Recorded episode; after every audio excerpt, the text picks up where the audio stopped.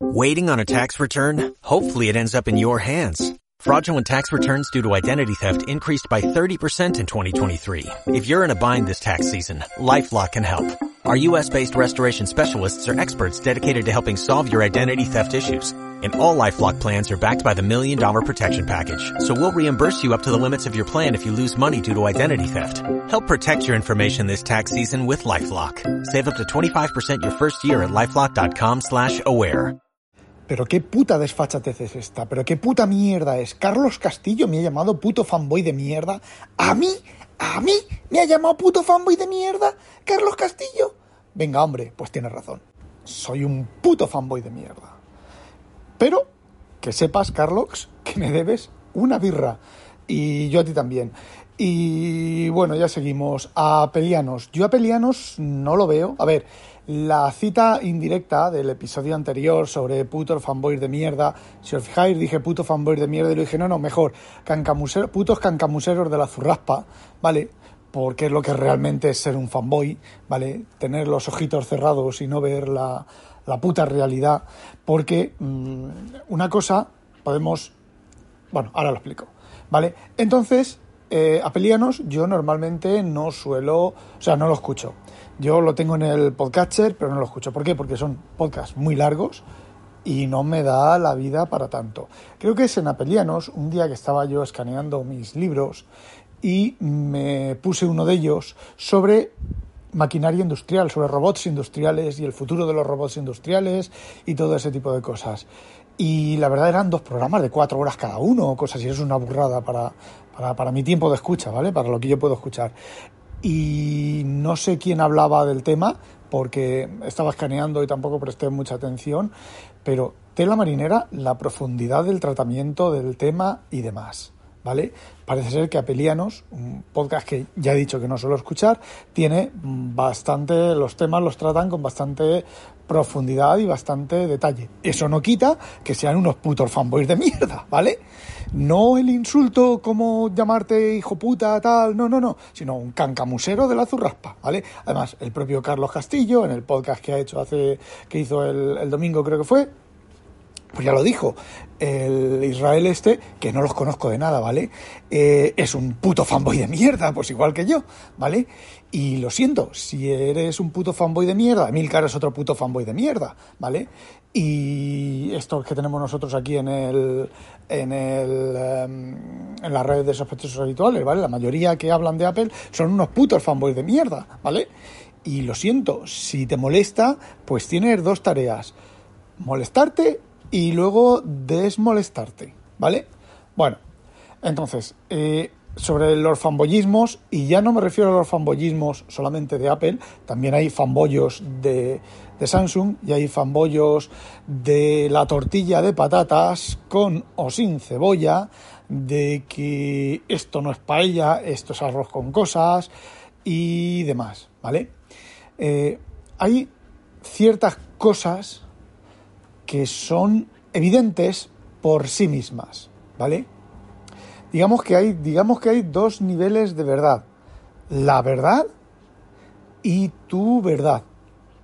Ojo, la verdad, por ejemplo, con el tema de los plegables. Pues la verdad es que los plegables, las pantallas plegables de Samsung, no se rompen. Son muy robustas. Pero para saber eso, necesitas, para poder afirmar, hacer esa afirmación o la contraria, necesitas haber probado el equipo, necesitas haberlo visto, necesitas haber analizado con ojo crítico las opiniones de por ahí. Resulta que las opiniones de por ahí, el problema de las pantallas de los plegables no es la pantalla, sino es el protector que Samsung pone encima y que luego encima, si estás en garantía, te lo cambian gratis. Si no está en garantía, pues efectivamente te toca pagarlo a ti. Si no quieres que te lo cambien, pues te lo cambias tú.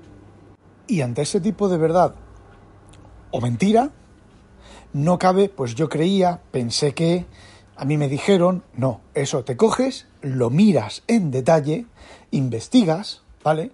Y decides y dices si es cierto o no es cierto. Hoy en día, en Internet, no te puedes creer nada aunque te vean, te pongan un vídeo grabando algo, no, no te lo creas, no te lo creas, investiga antes. Y esa es la verdad, ¿vale? Y esa es la verdad de primer nivel. Ahora, que a ti, personalmente, eso te parezca una mierda, la pantalla plegable te parezca una mierda, pues es tu verdad, no tiene por qué ser mentira, pero es una, una, verdad que está debajo de esa verdad. Por ejemplo, otra verdad, comparando un foldable de Samsung con un iPhone 13, pues el iPhone 13 le da sopa con ondas con la duración de la batería. Y esa es otra verdad, ¿vale?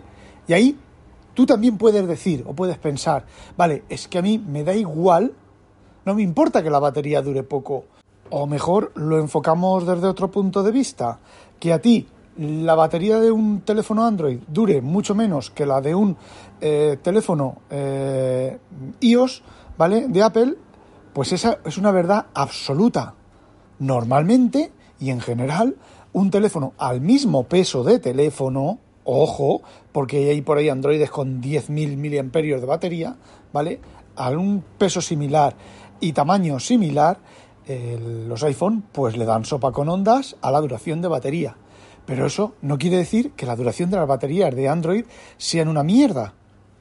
Según tu verdad, sí, la duración de la batería del Android es muy inferior a la del iPhone. Y desde tu punto de vista es una mierda. Pero eso no quiere decir que sea una mierda. Porque si la duración de la batería de un Android fuera una mierda, por ejemplo, del plegable o del Z Fold, o sea, del Z Flip y del Z Fold, pues la gente criticaría y no compraría ese teléfono. Sin embargo, muchísima gente lo compra. Tejedor. Tejedor tiene el Z Flip 3 y dice, bueno, pues yo cuando estoy volviendo de casa, los 15 minutos esos, me da tiempo para darle un chute y que me aguante hasta el fin del día, ¿vale? Pues para él, su verdad, ese teléfono, aunque tenga poca batería, poca duración de batería, a ese, ese teléfono, su verdad es que tiene suficiente batería. Me estoy liando un poco, me estoy dando cuenta de que me estoy liando un montón, un poco no, un montón, pero creo que se entiende lo que quiero explicar. Entonces yo me he encontrado con fanboys y aquí es donde entra ya el tema del, fanboyismo más absurdo y más, como decía esta mañana, eh, ¿y quién lo decía? Eh, creo que fue el propio Carlos Castillo, o mira, ya no recuerdo quién lo decía esta mañana de un episodio que he escuchado, de un podcast que he escuchado. Apple, los usuarios de Apple, ya no somos los usuarios de Apple. El interés de Apple ya no es el usuario. Esto también lo he dicho yo, ¿eh? El interés de Apple son los accionistas y darles cada vez, cada día, más dinero a los accionistas. Y si para eso tienen que engañaros, engañaros a vosotros y a mí, ojo, ojo, y a mí, putos fanboys de mierda, tienen que engañaros, os engañarán, ¿vale? Y os engañarán con cancamusas. Por ejemplo, con el LIDAR por ejemplo, con los iPad Pro. Por ejemplo, con el Stage Manager. Por ejemplo, con el Continuity. Esto de usar el iPad como segunda pantalla con lo del ratón y demás. Os ponen delante unas lucecitas y os maravillan, porque para eso son artistas del mega marketing, os maravillan y os quedáis bobitos pero es que eso me pasa a mí también. Cuando a mí presentaron el State Manager y cuando presentaron las notas rápidas y cuando presentaron lo del, lo del iPad, lo del iPad, lo de iOS, bueno, el iPad como segunda pantalla y demás, yo también me quedé con la boca abierta. Pero luego viene el criterio propio y el sentido común. Y yo me dije, vamos a ver, piensa un poco, Rafa eso que te han presentado ahí como la gran novedad, como la maravilla de las maravillas, no es más que Mouse Without Borders o Synergy. Y tres o cuatro más que hay. Eso de mover el ratón y mover el teclado eh, a lo largo de, todos los dispositivos que tengas conectados, pues eso existe desde hace un montón, un montón de tiempo. Eso no es la gran maravilla del mundo mundial. Eso es algo que ellos están implementando en sus sistemas. Y os voy a decir una cosa, tampoco es ya iba siendo hora, vaya mierda, por fin lo tenemos, tal y cual. No, no, han decidido implementarlo ahora, pues cojonudo para ellos. Lo que a mí me jode, lo que a mí me jode, y me jode de manera mm, virtual, ¿vale? Lo que a mí me jode es, en primer lugar, todos esos putos fanboys de mierda, cancamuseros de la, de la zurraspa de mierda, que se, se, se, les abren las carnes con esas novedades y esas cosas, como, como si Apple lo hubiera inventado, como si Apple hubiera sido la, la, la creadora de eso. Pues no, está implementando una cosa que existe y encima la está implementando con un montón de limitaciones. ¿Por qué? Muy sencillo, porque el Synergy funciona en Linux, en Mac y en Windows. Y puedes tener un Linux, un Mac y un Windows interconectados. Y puedes usar el teclado del Windows en el Mac y el teclado que tienes en el Mac, usarlo en el Windows, usar un solo teclado y un solo ratón para todo, o tener 250 teclados y usar los 250 teclados y los 250 ratones con cualquiera de los 9, 16, 58 dispositivos interconectados a todo alrededor. Pero llega Apple, os enseña ahí dos cositas, dos gilipolleces, porque encima son dos gilipolleces, que ahora vamos con eso, y si os abren las carnes, os entra un orgasmo ahí, y, ya está. Así, a mí cuando me lo enseñan también me entra el orgasmo, pero luego, como ya he dicho, entra el sentido común. Es igual que el Stage Manager, el famoso Stage Manager y el famoso teclado, mira, yo he comprado, yo tengo el teclado del iPad Pro de 12, y el teclado, el Magic Keyboard, este que lleva el pie que pesa tanto, tanto del de 11 como del, del, del, de, del de... Ay, tanto el del de 11 como del de 12 con 9. Y después del efecto novedad, después del efecto novedad, Apple me robó 600 putos euros con eso. No los estoy usando. ¿Por qué? Muy sencillo. Eh, pero es que, además, si no te das cuenta, es que eres un puto cancamusero de la zurraspa, ¿vale? Vamos a ver, primero Apple te dice que no pone pantallas táctiles en los Mac, porque eso de levantar el dedo y tener la mano alzada en mano alzada y estar tocando la pantalla, eso no es ergonómico. Eso es cierto, eso es cierto porque nosotros vendemos kioscos, ¿vale? Vendemos equipos con pantalla táctil, equipos industriales para poner en sitios y a poco que estés un rato tocando la pantalla, te cansas. A poco que estés con una Surface Pro tocando la pantalla, el brazo se te cansa. Y luego me sacan un teclado y me sacan ahí al flequillos McBain tocando la pantalla, no solo tocando la pantalla, sino sujetando con una mano el teclado y tocando en la pantalla con el otro y lanzando así hacia arriba, sujetando con la otra mano, que no os disteis cuenta, el, teclado para qué, para que no salga volando el iPad enganchado en el dedo o para que no vibre. ¿Y por qué? Porque es una cancamusa. Es una cancamusa. Es igual que Julio César Fernández, ¿vale? Pensando a ver si puede sacarle algún provecho al Stage Manager. Ya lo he dicho en otro episodio. Si tenéis que pensar en eso, eso es otra cancamusa. Y a lo mejor no os disteis cuenta en la presentación con el iPad M1, con dos monitores, con, el con un monitor externo y, el, y la, pantalla del, del iPad. No os disteis cuenta cómo tenía dos ventanas del mismo programa, una abierta abajo y otra abierta arriba, y para actualizarla de arriba sujetó el teclado con la mano, sujetó el teclado con la mano, cogió lo que estaba desplazando y le dio un empujón hacia arriba con unas ganas que yo te digo una cosa, si no llega a sujetar el iPad con la otra mano, eh, sale el iPad, se, se, estampa el iPad contra la pared del otro lado y lo lanzó arriba y entonces se abrió en el de arriba. Es que ni siquiera, fijaos, ni siquiera podéis mover la misma ventana, moverla arriba son diferentes instancias del programa. Cuando tú en, Linux, en Windows, en macOS, puedes mover las aplicaciones entre los escritorios, como bueno, en, en macOS, en macOS un momento, en macOS no lo tengo yo claro que puedes mover, a ver, la cojo aquí, la llevo que sí. En macOS sí que puedes mover las, las aplicaciones entre escritorios, entre diferentes escritorios virtuales, exactamente igual que en Windows y me imagino que en Linux, ¿vale? Eh, con, dos gestos. La aplicación, no volver a abrir otra aplicación o lanzar. Es que es, kafkiano. A ver, tenía, no me acuerdo lo que tenía, ¿vale? Tenía abierto, yo que sé, vamos a suponer. Em, Pages y tiene abierto Pages abajo, Pages arriba con el mismo documento y coge una imagen, la lanza para arriba y se le pega en el Pages de arriba. ¿Por qué putos cojones no puede coger la misma ventana y moverla arriba? ¿Os dais cuenta? ¿Os dais cuenta que os está engañando, os están engañando? Y si eso lo veis como, oh, maravilloso, eso es maravilloso, eso es la cancamusa de la zurraspa, porque encima es reinventar la rueda y reinventarla mal. Porque eso ya existe, eso ya existe en cualquier escritorio, en cualquier sistema de escritorio. El mover las ventanas, el tener diferentes eh, monitores, el compartir un teclado, los... A ver, ojo, ojo, ojo, y no hablamos del hardware KVM, que, que bueno, mm, sin comentarios, ¿vale? Eh, por favor, por favor, ¿no os dais cuenta? ¿No os dais cuenta lo jodidamente putos fanboys de mierda que sois? Cancamuseros de la zurraspa.